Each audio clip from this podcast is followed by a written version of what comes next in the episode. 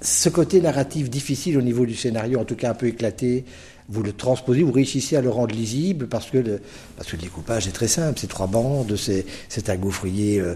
je dirais, élémentaire, vous avez utilisé pour raconter quelque chose de compliqué. Oui, alors le scénario c'est Arnaud Delalande, mais effectivement il a fait un, bon travail pour euh, euh, rendre les choses moins linéaires et, et, permettre au lecteur en fait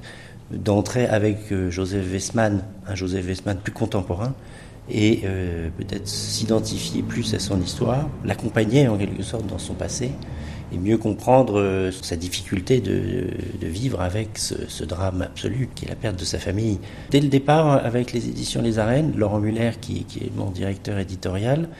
euh, on en avait parlé, et lui il voulait un côté un peu comics, un petit peu, donc avec quelque chose d'assez peu éclaté, même s'il y a des comics très éclatés. Mais moi je me suis dit, ce qui veut dire en fait comics, c'est on va dire les premiers Batman, c'est quelque chose effectivement de, de, très classique. Et effectivement, euh, ça aide une bonne lecture